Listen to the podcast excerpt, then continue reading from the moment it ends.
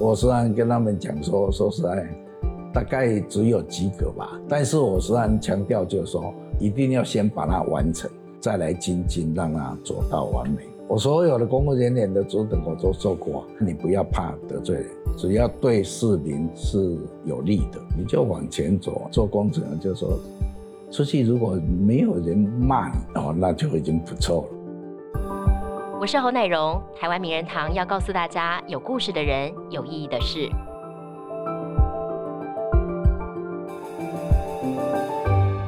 我想今年对于很多热爱棒球的球迷来说呢，是意义非凡的一年。终于，台湾人可以不用再冒雨看棒球，有了自己的大巨蛋。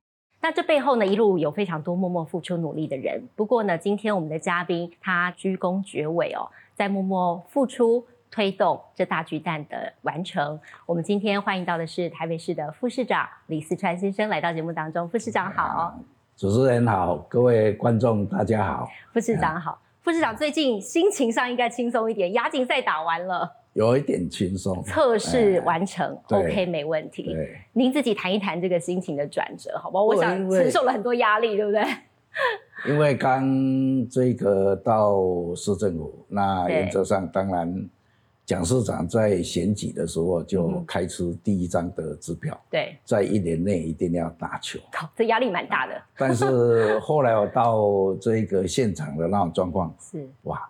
这个所有的大概结构应该算是完成，嗯哼，但是后面的装修，包括草皮，包括该有的检测，嗯哼，都还没有完成。你接手的时候是这个状况？对对对，哦，里面我记得还积水，对不对？对对对，那那一个，因为现在这一个因为将近十年放在那里的那种状况，那原则上当然有一些必须要再重新来。对那行政的部分还有，因为跟这一个内政部，这个以前民这个营建室，现在是这一个国土史，还有一些这个来往的公文的问题。嗯哼。后来当然先解开这个公文，因为最起码要让这个内政部能够核备，那核备完了以后，我们才能按照。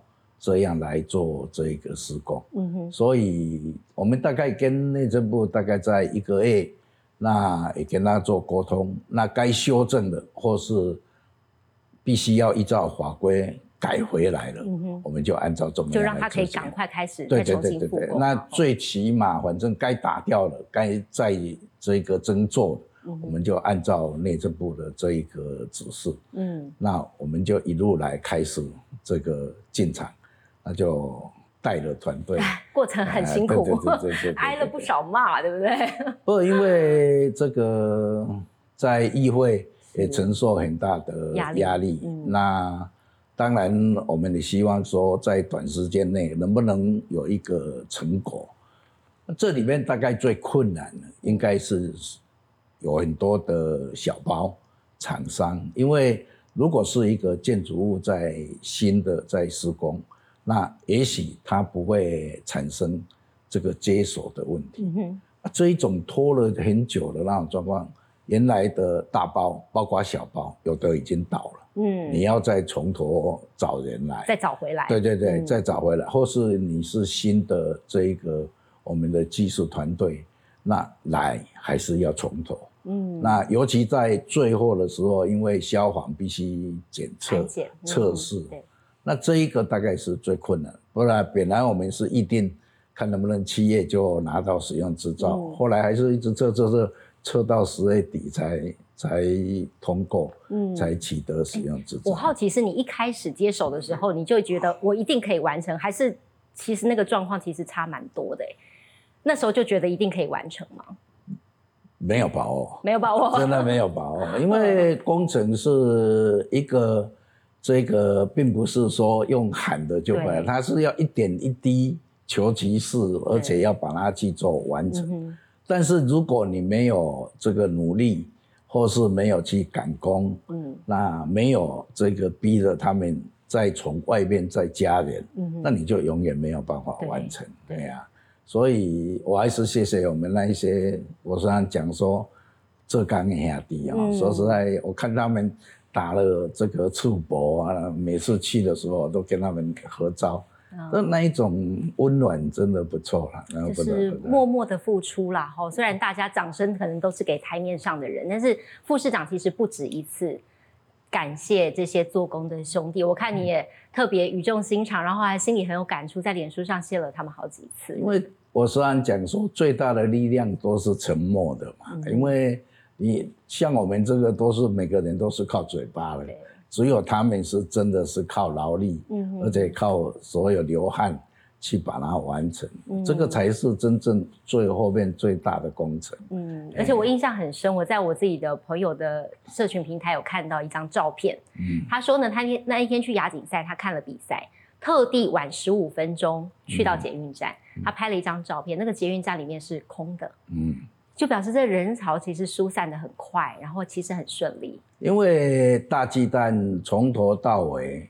这个被质疑的，就是怕说在那里如果发生灾害的时候，人员到底要怎么样的疏怕散？疏散不了。对对，所以在测试的时候，我们才刚开始用一万三，再来一万七。嗯哼，那中日大战的那种状况就没有办法，已经压不住了，了又开放到两万二，对那二楼也都开放。对，那我们原来说实在，所有的同仁，包括我们的捷运公司，是预备有八台空车，反正一失散的时候就空车直接到国父纪念馆就把人失散。嗯哼，那开了两部的这一个空车，大概整个失散就已经完了。嗯，那因为其实说实在，很多人也不见得说他完了以后就马上去坐车就回去，他也许去松烟逛个走一走，逛一逛走附近或。是到这一个新力计划区去逛逛这一个百货公司。对对对，所以我认为还好啦，嗯哎呀还好，哎呀哎呀，大巨蛋就是可以完成。其实很多人把这个功劳归在您身上，认为呃不敢还好不敢有您这工工程出身，很懂，然后让他可以一路向前。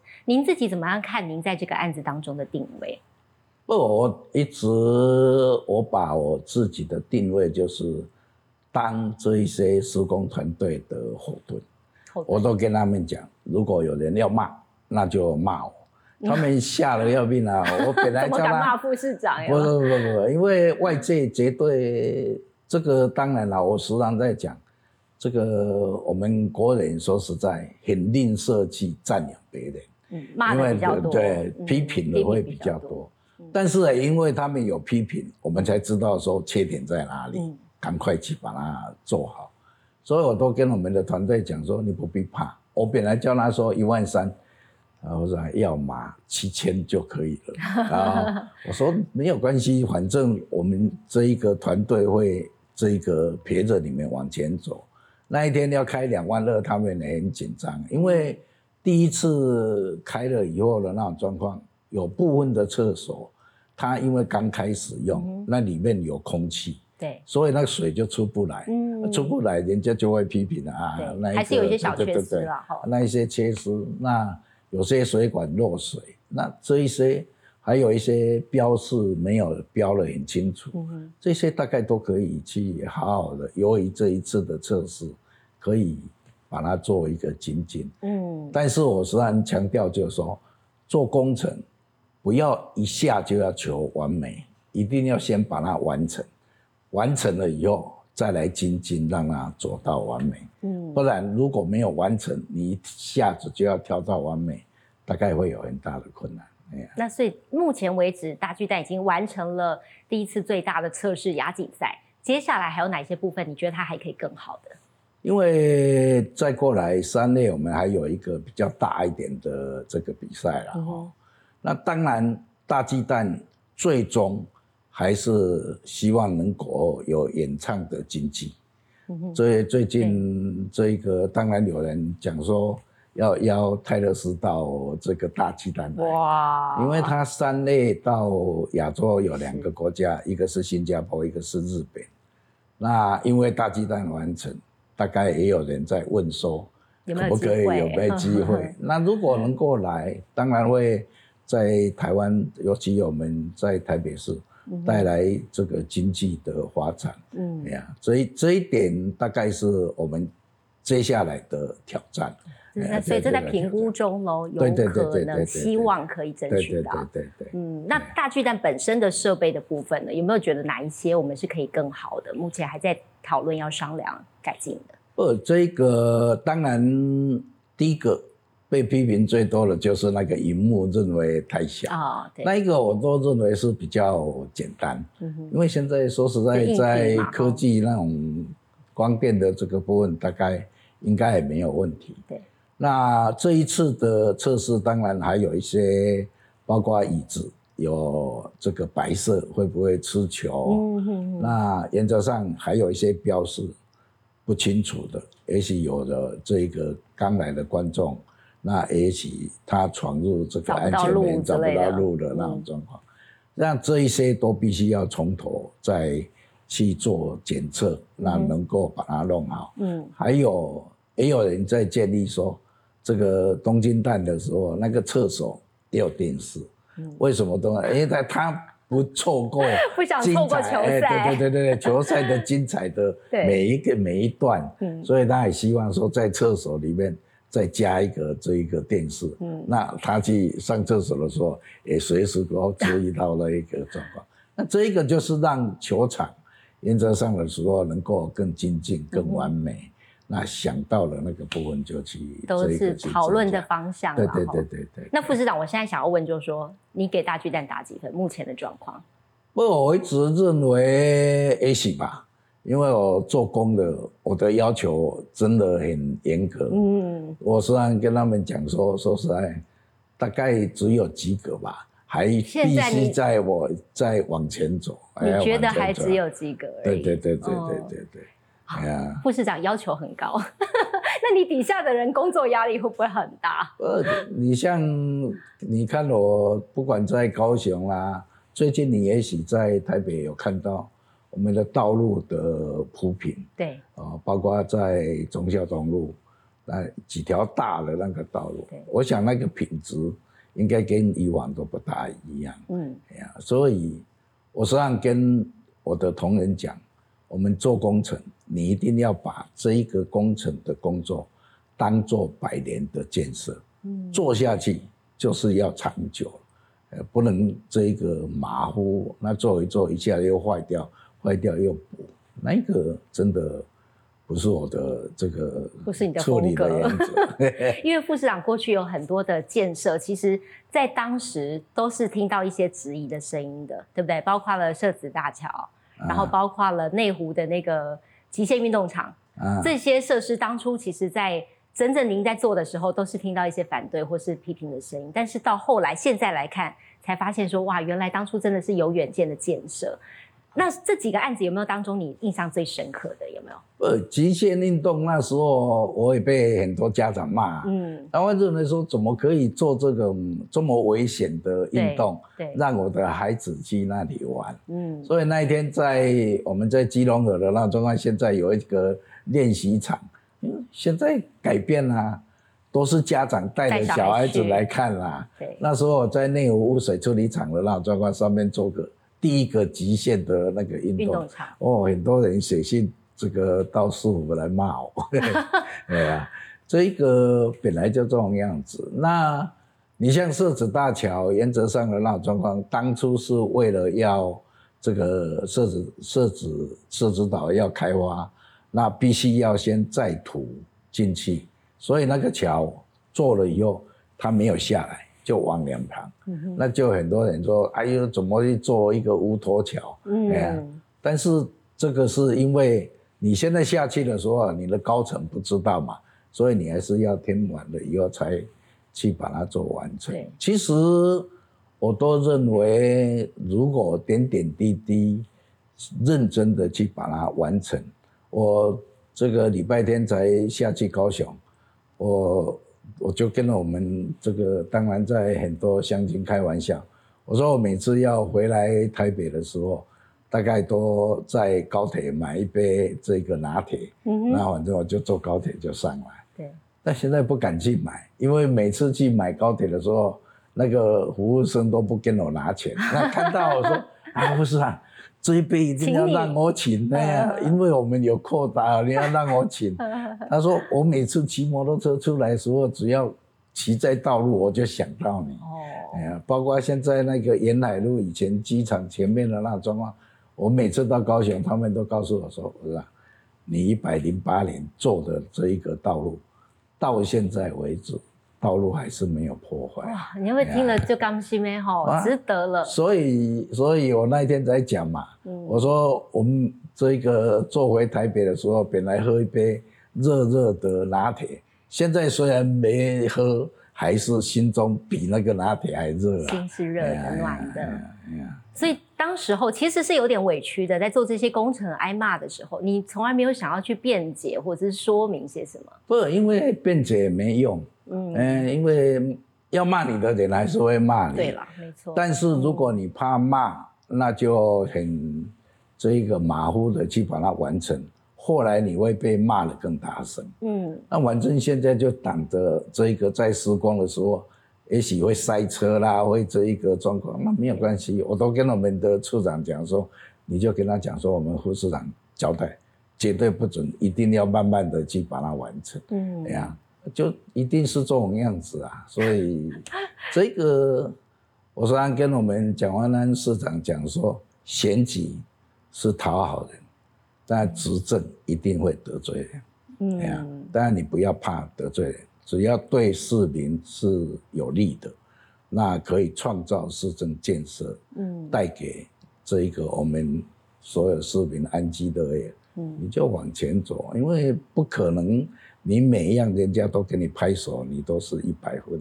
难免过程有一些不方便的地方。对对对对对对，我四十年当公务人员，从承办人到现在，我们都有一个观念，做工程就是说，出去如果没有人骂你哦，那就已经不错了。哎呀，那你不必赞扬我，只要不骂我们就很好。对啊，好，副市长，我记得您说过一句话，说百姓看不到的这些建设工程才是城市的良心啊。嗯，你从二十多年前其实就默默在做这些下水道的工程，然后台北市那时候变成污水下水道普及率第一的城市。您那时候想法是什么？这个东西真的一般民众看不到。这个那时候是卫工处的处长，对，卫工处。我在九十一年的这个七月十六号去。那当然，卫工处做的这一个管线，嗯哼，都是在底下，对，啊，都在在底下。如果用我们人在这一个比喻，说实在，自来水大概就是我们的动脉，嗯哼，那污水就是我们的静脉，在整个都市里边的状况。那因为污水一般以前的那种状况都是这个家里用的生活废水下来到化粪槽。化粪草花粉这一个沉淀完了以后，就排到水沟。嗯那当然这一个就在水沟上面就会产产生蚊虫。那如果假设我们的生活的这一个家庭的这个废水，直接就接管一排下来，就到污水处理厂处理完了以后，就排到大海。或是经过二级、三级的时候，排到我们的河流。那原则上，我们的水沟大概只纯粹去排下雨的水，就没有污水，嗯，那就没有蚊虫。对，所以这一块大概在瑞士的这个洛杉学院的这个，他还是把你的接管力、污水的接管力多少视为这个城市是进步还是不进步的指标。嗯哼，所以这一块当然是这个。本身当然很多这个政治人物不喜欢去做，因为看不到，也看不到，那都在底下的那种情形。嗯但是它是确实是相当重要的。对。哎呀，所以九十一年的时候，我记得我那时候刚去的时候，这一个我们每年的这个端午节不是都龙舟竞赛嘛？对对对。就在大家段那一边的状况。我去看说，哇，怎么那么臭？因为所有的这个这个污水都排到基隆河进去。那我们的同仁就跟我讲说，每年大概都会洒花露水。嗯哦。你们年轻人可能比较减少那个异味啦。也以前这个像我们的年纪有那个明星花露水，我知道。他就去洒那个花露水，没撒没那么臭，撒了那个味道那个只是更难治标不治本啦。对对对哦对对对对。后来我们因为你要每一户去接管的速度没有那么快，嗯，所以煮好把要流到这个基隆河或是淡水河的这个污水，我们就把它截流，嗯哼，哦，就把它截流。那截流完了以后，就把它打到这个巴黎的污水处理厂去处理。嗯哼，那刚好第二年九十二年刚好有 SARS，所以那一年就是龙舟竞赛没有举行没，有办，嗯，让我们有喘息的一年的时间，所以我们就在基隆河做了好几个截流站，嗯，把这一些污水整个去把它截流。那除了这一个截流以外，最根本还是要到每一户去把这个污水接管，直接到我们的污水下水道里面。哎、嗯哼，台北市以前大概我们的污水都送到以前老旧比较老一点的迪化厂，那时候大概处理一天二十七万吨。嗯哼，那在整个这个北北基加起来，一天大概处理一百万吨，哦所以这一个二十七万吨减下来，剩下的都是达到这个新北市的巴黎嗯哼，那一个污水处理厂去把它排掉。对，哎呀，那现在台北市大概现在有迪化厂已经精进把它提高到五十万吨，嗯哼，那内湖有二十四万吨，那现在民生大概还有四万吨对，啊。那原则上，为什么这一个小的这个污水处理厂设在台北市里面有个好处？嗯，因为如果你处理是二级或是三级，你排入这个基隆河或是淡水河，在比较干旱的时候，你可以让河流的激流量比较多，那边就不会说干干的都没水。那这一个部分是对河流是有帮忙的。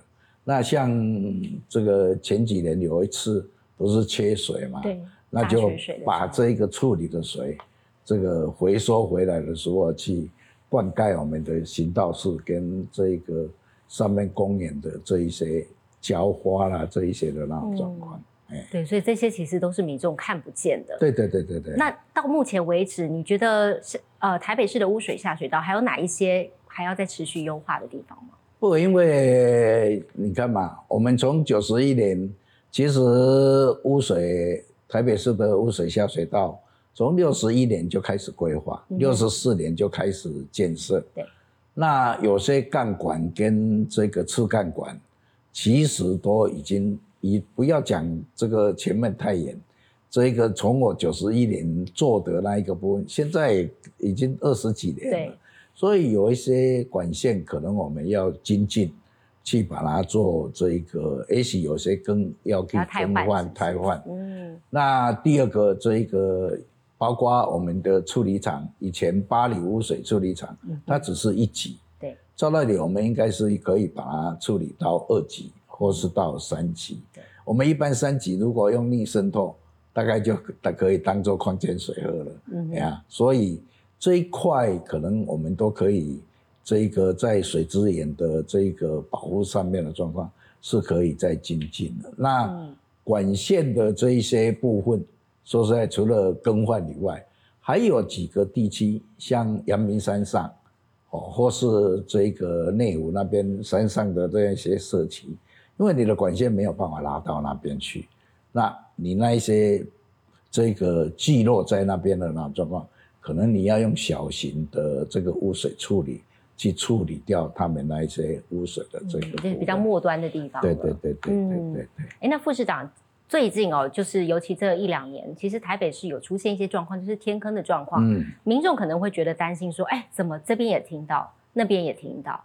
目前来看，有一些状况其实是因为极端气候的影响，然后导致于这个地基的流失。您怎么样看？目前台北市府怎么样在改进这个部分，让那个民众可以有一个比较安心的状态？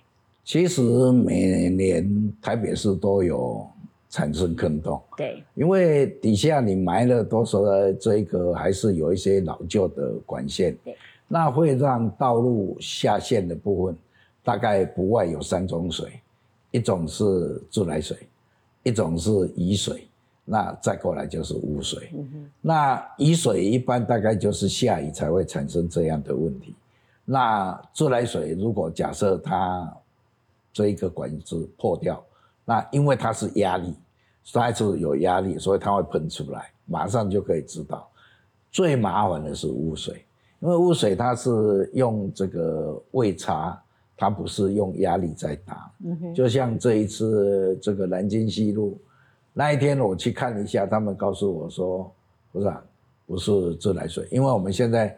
水渗出来的时候，自来水是可以检测，就可以知道是不是自来水。对。第二个，旁边也没有这个雨水，那我就跟我们的这个卫工处讲说，最大的嫌疑一定你们，你们不能这个这个把它当做没事。嗯。所以他们那一天晚上才开始用沙包堵着，要去做 TV。所谓 TV 就是。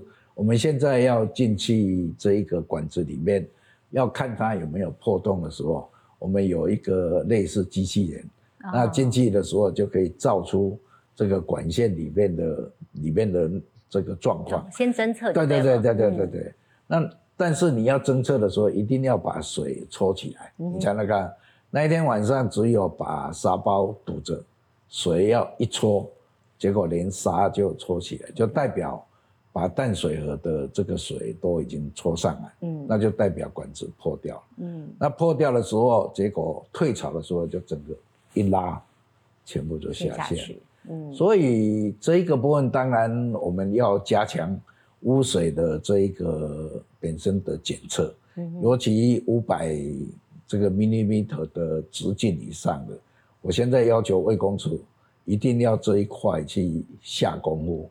每条都去把它走一次，把它走一次，尤其是靠淡水河或是基隆河有潮差的这一个部分，那这样子的时候就可以减少这一个路面的坍塌的这个问题。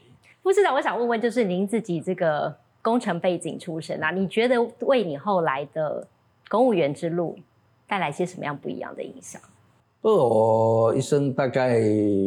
说实在，是从高雄回来才去这一个私人做了两年。两年，对。哎呀，我太太都跟我讲说，你去大概两个礼拜就回来了，因为不习惯的。因为三四十年都在公家嘛，你没有在私人的状况。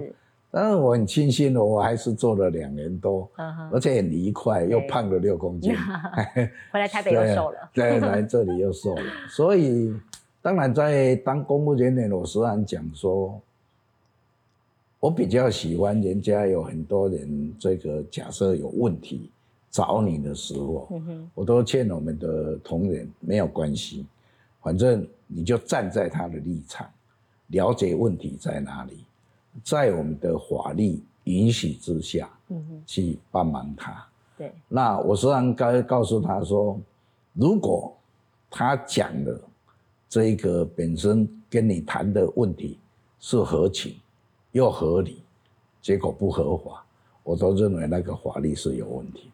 嗯，那如果他本身是合情是合理，照道理他应该会合法。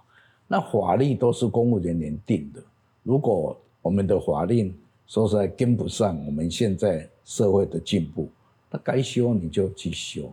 这样才能达到说实在，市民现在能够帮忙他解决问题，最大的这个给他们最大的帮忙。所以你的思维跟我们传统印象中、刻板印象中公务员其实很不一样。啊，我我一直告诉我们同仁，就说这个公务人员因为有法律的这个约束，嗯，所以画个圆圈，你可以站在中间，你也可以站在边边，但不准。跳出去，那只要不跳出去，那原则上在这个框框里面的那种状况，嗯，你都可以大胆的去做这一个本身去帮忙市民去解决这个问题啊。你包括在处理大鸡蛋的时候，他们就会跟我讲说，以前这里法令那一个不可以，这个也不可以。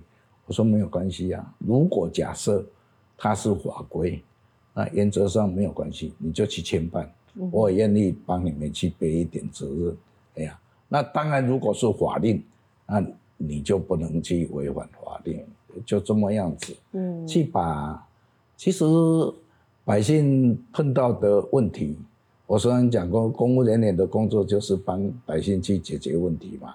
那如果假设这个他确实有这样的问题，除非那个法令把你绑死，说没有办法，不然的话，说实在，你如果把他这个帮忙去把他做解决，所以他会感激一辈子啊。对，你会感激一辈子啊。哎呀。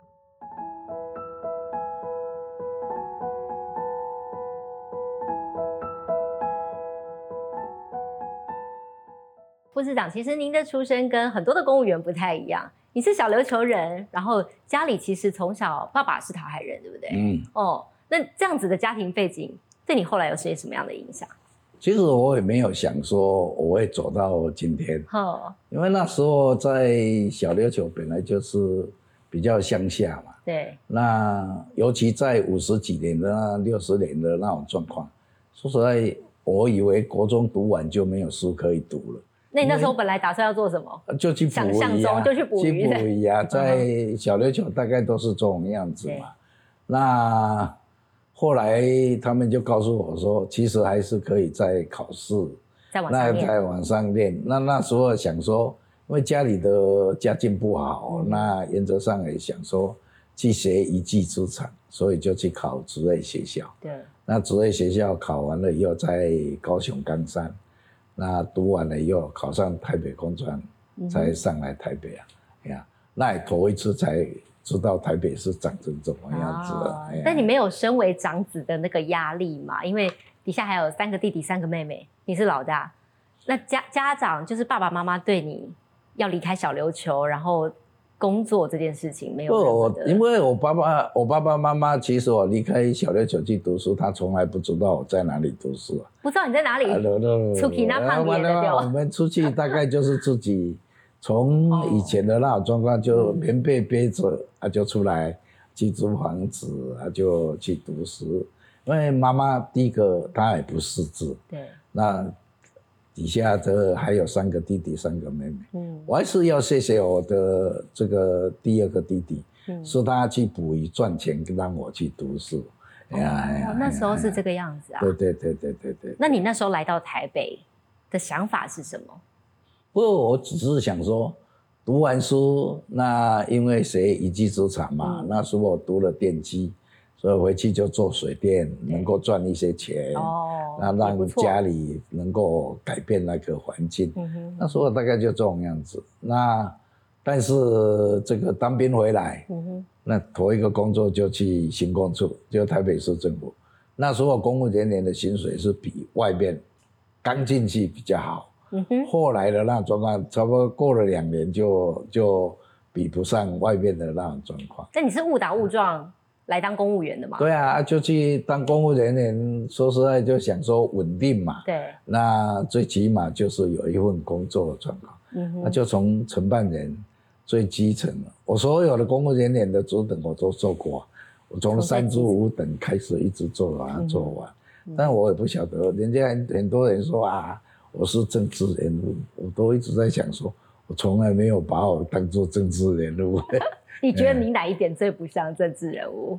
不，因为这个做工程的人一就是一嘛，你没有办法跟人家讲那一些这个不是的事情。这个我讲没办法违背良心说我没有办法讲出来。所以很多人要我去选举，我说我不适合选举，我真的不适合。你从来没有考虑过，人气很高哎，大家都说你出来选应该很有机会。啊不不不不，我我一直认为，说实在这个。每个人都有他的专长，对。那我的专长本来就是在这个工程，嗯，如果能够这一个把我的工程做好，那给人民，哎，也是一种服务啊，不见得要去当市长啊那样状况。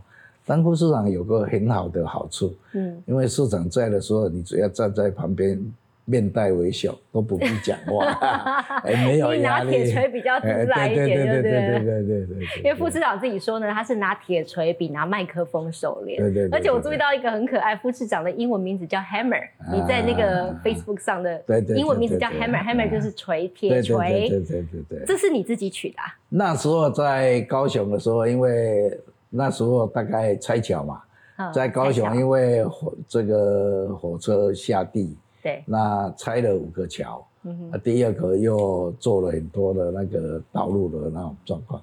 那我们有一些朋友就说，啊把你的脸书就说哈莫利好了，哎，这个反正就是拿铁锤了那种状况，哎呀，就这么样把它放进去。那到目前为止已经重生四十年了，有没有哪一些你还是不习惯的地方啊？不，这个在公务上面我都认为还好啦哦，但是我一直认为，当然啦，现在年纪那么大了，到议会这个被执行啦，有时候被骂啦，或是看的那种状况，有时候会感觉这个在前面的都是比我儿子还小了，哦。哎呀，所以应该要退休了。但是能力太强，人家不让你退休，蒋市长要把你找回来。啊不。嗯因为其实当初他找我的时候，我都跟他讲说，嗯你应该要去这个组成你的年轻的团队。对，哎呀，尤其国民党难得有一个这么年轻的市长，嗯那你一定要培养一些你跟着你走的团队，那要很广的去收纳很多这个有能力的人。嗯那像我们这种年纪的人，大概可以站到后面，提供一些类似顾问型的意见。嗯哼，但他就死缠活缠啊，反正这个希望说我去最起码帮忙一段时间。嗯，那说实在也熬不过他，所以还用诚心打动。你，是不是？不，因为但是当然啦，四周围有很多朋友要我，还是要去协助他嘛。嗯，最起码协助一个一段时间。你有跟他讲说你大概协助多久嘛？因为有谣传说你可能明年呐、有讲了一个时间点，说说不定你就要退休了。不那时候这个当然啦，他为了让我回台北市，他每次都讲说，不然帮忙一点也可以呀、然后我们的以前的私人的这一个老板呢，跟他讲说，我只借你一年半了。哦，那时候老板是说只借你一年半的，对啊。所以才会有这样的那种状况。当然，说实在，那个时间点倒不是这个很重要，重要的是，我虽然讲说，年轻人应该要放手给他们去这个往前走，嗯因为他们的思索模式跟我们的思索模式不见得会是一致的。那市民这一个选他，当然是因为年轻，他一定会比我们更有创意。嗯哼，那他就可以去组成他们的这个年轻的团队，嗯。那也培养大概在最年轻一代的那种状况，他的施政的能力啦，包括行政的处理的能力，嗯。哎，呀，那我们这个大概就已经可以退到后位去当顾气。问了。我好奇就是说，在您眼中，蒋市长是一位什么样的市长？他憨厚老实，憨厚老实憨啊，厚老实而且这个很有礼貌。嗯哼，说实在，这一年来我没有看过他生气过，从来没有那从来没有。对你对底下的人，啊，他修养确实太好了，那种年轻人能够这种样子，所以，但是我都跟他讲说，这个在这个政治界，你不能当这么好的好学生。我虽然都告诉他说，好学生要把他教坏哦，比坏学生教好还困难。这是你给他的忠告就对了。不过，但是他很努力，那每件事情说实在很认真。那当然啦，这个行政的这些能力不是这个一天两天马上就可以去，马上就了解了。嗯，柯市长也讲说，他到第二年才知道怎么做市长啊。哎总是要摸索一呃段时一一定一。定都是这种样子的。嗯他不像我们是从基层来，那这个行政这么多年的那种状况。嗯但是最起码，因为他没有在这个行政的体系上来，所以他的所有思索模式不会被这些这个组织啦，或是比较老的思想把它不会绑住，绑没那么住僵化。对对对对对对对对。嗯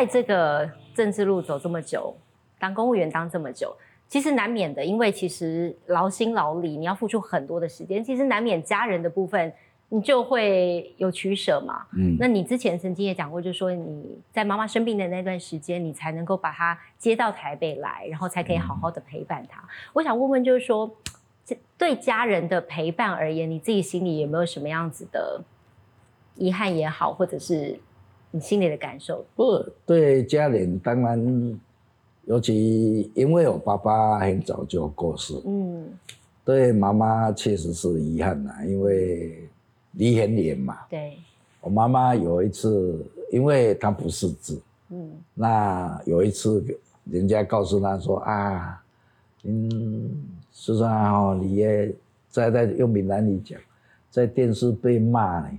哦，我回去的时候，他就跟我讲说啊，卖子啦。嗯哦，就就就就就不要做了啦，这这按按这种啦，不会的啊，那卖子啊。嗯。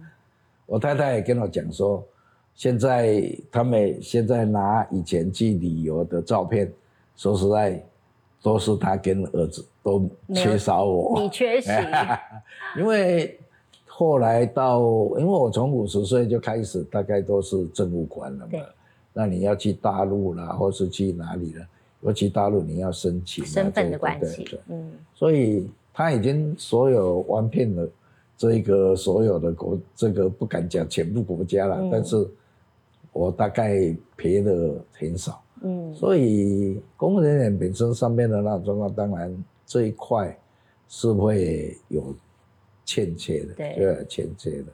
不但是太太一直可以体谅，对啦，让他最起码他能够，当然这个还是会体谅，嗯，但这个有时候还是会练练几声，这个是难免的。但就一家三口，在你退休那段时间，哦，但是你还是到私人公司去上班了，所以还是没有办法真正的完全的我去私人公司的状况那两年，嗯，我每个礼拜六、礼拜天都去参加。那时候刚好疫情嘛，对，那国外不能出去，我们政府都去推一日游、两日游。啊国旅，我我每天早上跟老太太大概五点多钟或六点就去火车站，哎，缴了这个三四百块啊，就载你去每个地方去玩，玩完了以后再回来。所以那两年是大概我把台湾玩的最多的那种，有些地方我根本从来没有去过。嗯，那你自己会不会想象说，真正的哪一天你可以卸下公务，然后全心全意陪家人？你自己心里有没有一个预想的时间点啊？我大概随时都可以休息了啦。哎呀，嗯因为这个年龄本身体力这个不能骗人的。嗯所以留个十年给自己，真的还可以这个活动自主的那种状况，这个是必要的，嗯这个是必要的。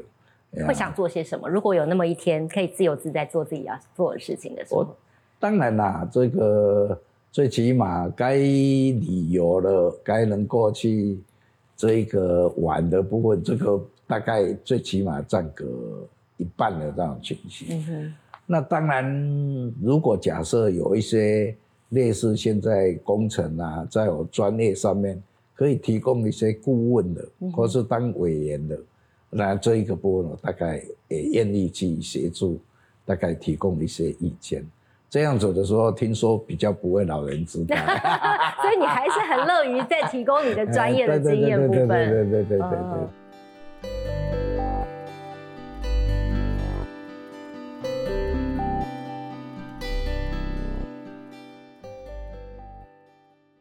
那我想问问副市长，最后一点时间，回顾这四十年的这个公务生涯，你自己有没有觉得自己最引以为傲，或是你觉得最美好的一刻？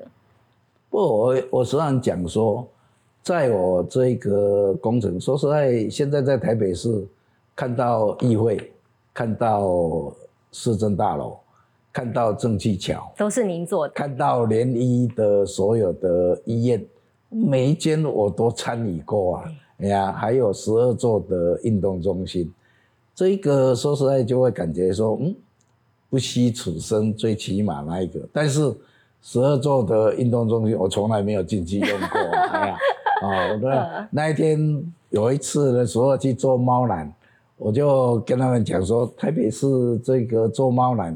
有优惠，嗯，那因为我那时候搬把户口搬到板桥，对，结果我必须要钱，没有优惠到，没有优惠到，我我在跟我们的捷运公司 complain 说，最起码我们施工的是工资点点的，最起码优惠一下状况。那这个刚才讲的说，类似在高雄这个民众给你的那一种回应。对，那个是才是最大的成就感，嗯最大的成就感。就是官做多大，我都一直认为，那那那个不是我要的。最起码就是说我坐在哪一个位置，不要被人家批评，或者说你都只在做官，不帮百姓去做这些服务，或是去解决问题，这一块是我一直坚持的。哎呀，哎呀。真的有这么一位心为人民心心念念的政务官，真的是人民之福。那真的很谢谢副市长，也谢谢副市长今天来到我们节目当中，分享你这一生的这个经验跟智慧。谢谢副市长，谢谢主持人，谢谢所有的观众，谢谢，谢谢。